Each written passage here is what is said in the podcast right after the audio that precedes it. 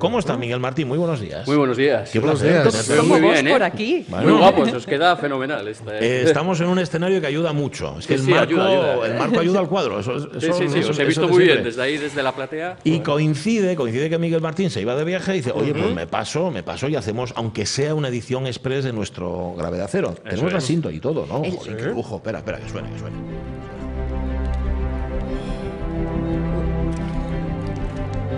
¿Qué ibas a decir, Sonia? No, que se había aparcado el Apolo detrás de la unidad móvil. Eh, pues casi, casi, porque es que no encontraba sitio. No es fácil, no es fácil. El que sobresale así hacia arriba Ahí es está, ese está. Aquí ¿no? arriba está, aquí encima. justo. Oye, una, una de las cosas que se puede hacer y si acompaña el tiempo y las nubes se van es venirse a picos, venís a Cangas Onís ¿eh? a mirar O sea, las está estrellas. sobre el cielo, ¿eh? Vale. Ya lo hemos dicho. se tiene que ver- lo hemos sí, dicho sí, más de una sí, vez. ¿Tú lo- tú lo has hecho? ¿Tú esto lo has hecho? Sí, sí, sí, tanto Muy que bien, sí. muy bien, vale. sí, desde los lagos de Covadonga. Ajá, Sí, Jo, sí, qué hay buen qué sitio, horizonte. ¿no? Qué sitio. Bueno, eh, vamos a irnos a Marte desde aquí, desde Cangas de Onís, porque hoy ya decimos es edición, eh, edición reducida de Gravedad Cero, es un Gravedad Cero Express, pero hoy tienes una invitada especial que allí justamente al planeta rojo nos va a llevar, ¿no? Mm. Sí, Miguel? sí, sí. Hoy vamos a conocer eh, un fascinante proyecto de investigación planetaria, en concreto de investigación enfocado a, a lo que es el planeta rojo, a Marte. Y además un proyecto que resulta toda una aventura. Lo podríamos titular algo así como una experiencia de resistencia en un análogo de Marte en la Tierra. Se trata de la misión Hipatia 1 y lo vamos a conocer de la mano de una de sus promotoras. Desde Barcelona tenemos a la bióloga y científica Carla Conejo González, que actualmente es jefa de los programas científicos de la Fundación La Pedrera. ¿Qué tal, Carla? Muy buenos días. Buenos días, Buenas. muchas gracias por invitarme. Un Buenos placer días. y un placer estar aquí. Eh, vamos a empezar a situarnos, que esto es lo importante, sobre todo cuando hablamos de- del espacio exterior, que es la Mars Desert Research Station, es decir, la estación de investigación desierto de Marte, que es donde justamente se va a desarrollar este proyecto. Carla. Correcto, pues la Mars Desert, eh, Desert Research Station es una estación análoga marciana. Eh, de estaciones análogas en la Tierra encontramos varias, no es la única, pero sí que es una de las más consolidadas y en este caso eh, se encuentra en un sitio eh, en nuestro planeta que por condiciones climatológicas, orográficas y de materiales, ¿no? Se parece mucho al planeta rojo, a Marte. Y entonces allí se sitúa una instalación muy aislada de, de la civilización, ¿no? Y que, que- que tiene, un, por- para que os imaginéis un poco, tiene un poco la, la forma de donde vive, eh, de donde vive The Martian, ¿no? La película Ah, que sí. hicieron en Sí. el cine en Ujú. 2015, pues se parece un poco a estas instalaciones y, es- eh, y estas instalaciones recogen tripulaciones durante todo el año que hacen investigación sobre, sobre Marte. Y nosotras, como tripulación, vamos a viajar allí en 2023. Qué bien, qué bien. Entonces, bueno, vamos a ver, la próxima, esta próxima misión Hipatia 1, eh, ¿qué investigaciones y actividades científicas tenéis intención de desarrollar durante, durante vuestra estancia? Pues nosotras somos un equipo de nueve, de nueve mujeres. Cada una nos dedicamos a un, a un ámbito de la investigación e incluso también tenemos una periodista en el grupo, por lo tanto no todas somos investigadoras ni científicas. Yo de hecho actualmente me dedico a la divulgación y, y como es un equipo multidisciplinar vamos a hacer proyectos eh, aplicados al- a Marte, al estudio de Marte desde diferentes perspectivas. Por ejemplo, en mi caso, que yo tengo trayectoria en neurobiología, voy a hacer un estudio sobre los ciclos circadianos y cómo los, los ciclos de sueño y vigilia se ven afectados en las personas y en las, en las misiones espa- espaciales. Y entonces, ¿cómo se vería esto en caso de ir a Marte? ¿no? Que el día es un poco más largo allí y cómo esto afectaría nuestro rendimiento como tripulación. Luego, por ejemplo, en el equipo tenemos a varias ingenieras también y vamos a tener em, eh, proyectos de investigación vinculados a baterías que se propulsan por, materia, orgánica, como podría ser los materiales que encontremos allí en el desierto de Utah o los que podríamos llegar a encontrar a Marte em, en el futuro, o nuestra, nuestra orina, ¿no? como material residuo que podremos aprovechar para hacer energía, y después como mi, mi compañera y propulsora también del proyecto, Mariona Badenas, es astrofísica y allí tenemos dos observatorios fantásticos, pues vamos a poder también estudiar el cosmos desde, desde Marte, desde Marte de la Tierra. Mm, qué bien, qué bien. Y una, una cosa, Carla, entonces, eh, vosotras cuando lleguéis allí, cuando entréis allí, ¿qué es lo que os vais a encontrar dentro? Es decir, ¿tendréis ya preparado vuestro sustento de alimentación, vuestro sustento médico, los instrumentos tecnológicos que vais a necesitar? ¿Todo eso os lo prepara la, la Mars Society? Claro, nosotros nos encontramos con eh, distintas facilities, ¿no? distintos equipamientos. tenemos el módulo de habitaje, que es donde vamos a dormir, vamos a comer comida deshidratada, en este caso. Sí que es verdad que desde, desde la tierra nos podemos llevar algún, algún capricho, pero pocos. Luego tenemos ah, un, un, invernadero, que es el Green Hub, y allí vamos a poder cultivar alimento fresco. Em, también tenemos dos módulos de investigación, uno vinculado a proyectos más ingenieriles y otro más a proyectos de tipo laboratorio.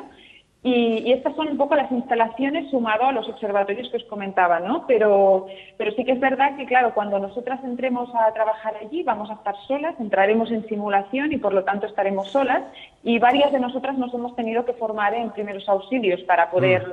ayudar a, a, cualquier emergencia que pueda suceder. Evidentemente, si fuera muy grave, vendría un helicóptero, ¿no? Pero estamos a bastante distancia de lo que sería la primera, el primer núcleo de civilización. Mm. imagino también que haréis eh, EVAs. Las EVAs son las actividades extravehiculares, sí, ¿no? Fuera del vehículo, vestidas como si de astronautas se tratara. ¿Es así? Eh, por supuesto, nosotros cuando, entre, nosotras cuando entremos en simulación solo podremos abandonar el habitáculo eh, haciendo salidas extravehiculares, poniéndonos el traje, ¿no? la escafandra y saliendo al exterior con rutas planificadas que tendremos que, tendremos que definir y comunicar como a la base y, que tendremos que cumplir los tempos, los objetivos y volver y volver en el, habitáculo en el momento que nosotras hayamos planificado, ¿no? O sea, que intentaremos reproducir todos estos protocolos que nos permitan eh, poner a prueba todo lo que tendría que pasar si realmente nos encontráramos en el planeta rojo, que tuviéramos un ambiente de radiación muy potente y por lo tanto no pudiéramos estar expuestos expuestas durante tantas horas. Pero una cosa, ¿estos trajes son realmente autónomos? Es decir, ¿están aislados con su carga de oxígeno para un determinado tiempo, etcétera? Bueno, simulan un poco el, procedimiento. En este caso hay diferentes tipos eh, hay diferentes tipos de trajes. No tengo muy claro qué tipo de traje concreto nos vamos a encontrar y vamos a tener, vamos a tener un año y medio para aprender muy bien cómo mm. proceder con estas salidas extravehiculares. Mm. Y cuando te has puesto a pensar en, las dificultades, yo sé, que te podrías encontrar durante tu estancia. Como para pensárselo mucho. me supongo que ya has empezado un poco a, pensarlo esto en la misión Hipatia 1. ¿En qué has pensado? ¿Qué es lo que te puede dar eh, yo qué sé, más miedo a afrontar o te da un poco más de respeto, mejor dicho? Pues, por ejemplo, nos podríamos encontrar con el hecho de que todos los, eh, todos los equipos, ¿no? por ejemplo, de suministro, de suministro de agua, se nos pudiera estropear, ¿no? Y nosotras vamos a contar con un suministro limitado de agua que nos permitirá, pues, mantenernos hidratadas pero también eh, mantener nuestra higiene corporal. Y si esto se nos estropeara, ¿no? como ha pasado y sabemos que ha pasado en otras veces, esto es un reto porque desde el punto de vista ingeniero se tiene que dar solución ¿no? a esta avería.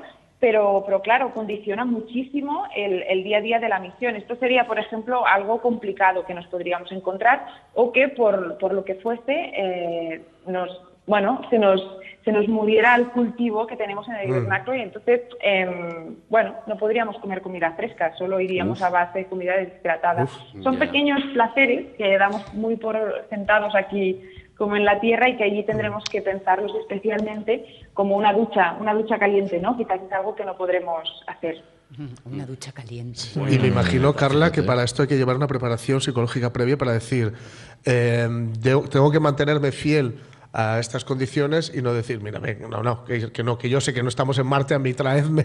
Claro, no me engañéis. Traedme una botella de agua. Otra Sí, uno de los objetivos de este tipo de, de misiones análogas es, ser lo más fiel posible dentro de, dentro de tener mucha humildad como tripulación, sabiendo mm. que estamos en la Tierra y por lo tanto no estamos en el entorno de microgravedad tampoco, em, pero, pero sí, siendo muy conscientes que tenemos que intentar ser muy fieles a estos protocolos, por eso cada una de nosotras como tripulación tenemos roles muy específicos de lo que vamos a hacer allí y cuáles van a ser nuestras funciones, desde la comandante, ¿no? que es Mariona Badenas, que lo he mencionado antes, hasta, hasta todos los miembros, a las diferentes personas de la tripulación que tienen realmente funciones muy específicas una vez estemos allí y que claramente... Eh, como más nos conozcamos antes de ir, como más nos entrenemos juntas antes de ir, posiblemente la convivencia sea mucho más fácil y a nivel psicológico nos sea mucho más llevadero. Claro, eso es lo que te iba a preguntar ahora, que antes, previamente vais a hacer un, eh, una, especie de convivencia entre vosotras, pues eh, para conoceros, para pulir eh, diferentes aspectos de, de, cada una, del carácter de cada una y tal, ¿no? Porque, bueno, eso es importante. Correcto, cuando, cuando Mariona y yo, que somos las impulsoras de, la misión, hmm.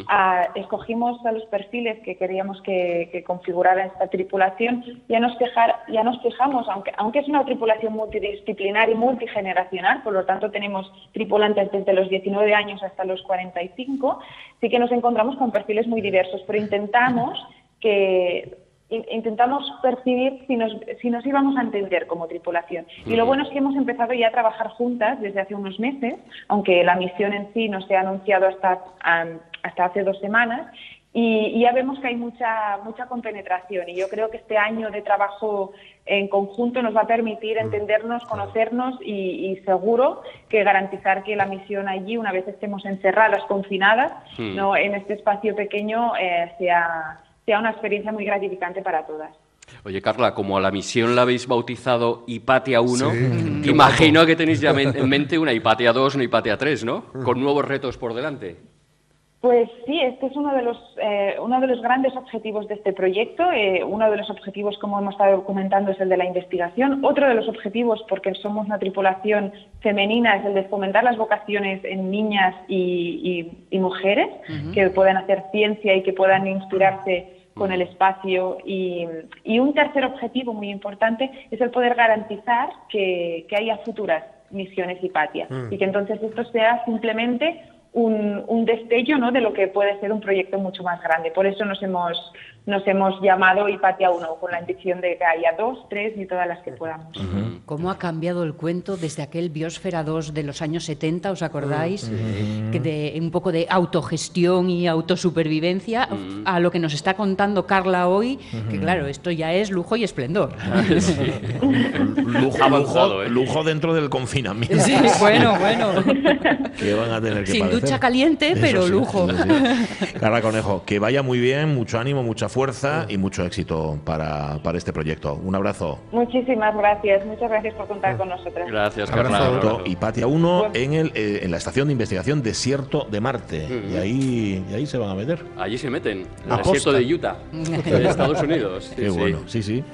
Um, es toda una experiencia, ¿eh? Sí, la verdad que sí. ¿Te ha gustado estar aquí? Sí, sí. Fuera, sí. fuera del estudio. Aquí, aquí, es chulo el sitio. Aquí mola. Es una pasada. Oye, el espacio exterior era este. queda muy bien. Eh, claro que cuando hacemos espacio exterior, nosotros los de la radio venimos siempre a sitios que están guay. Que por cierto, escuchando, escuchando a ella, escuchando a Carla, hablaba también de eso, de reutilizar de energías alternativas, de todo lo que hemos venido a hablar hoy aquí. Claro, claro, claro, claro, Es un sistema aislado en el que tienen que apañarse con lo que, lo que hay ahí. Y reutilizar. Gracias, Miguel Martín. Gracias a vosotros. Buen viaje. Besos y abrazos. Gracias. Adiós, adiós, adiós. Estaba mirando, echándole un vistazo aquí a lo que tienen, lo que pasa, claro, está acabando ya el mes, en la Casa de Cultura de Canasonís, que no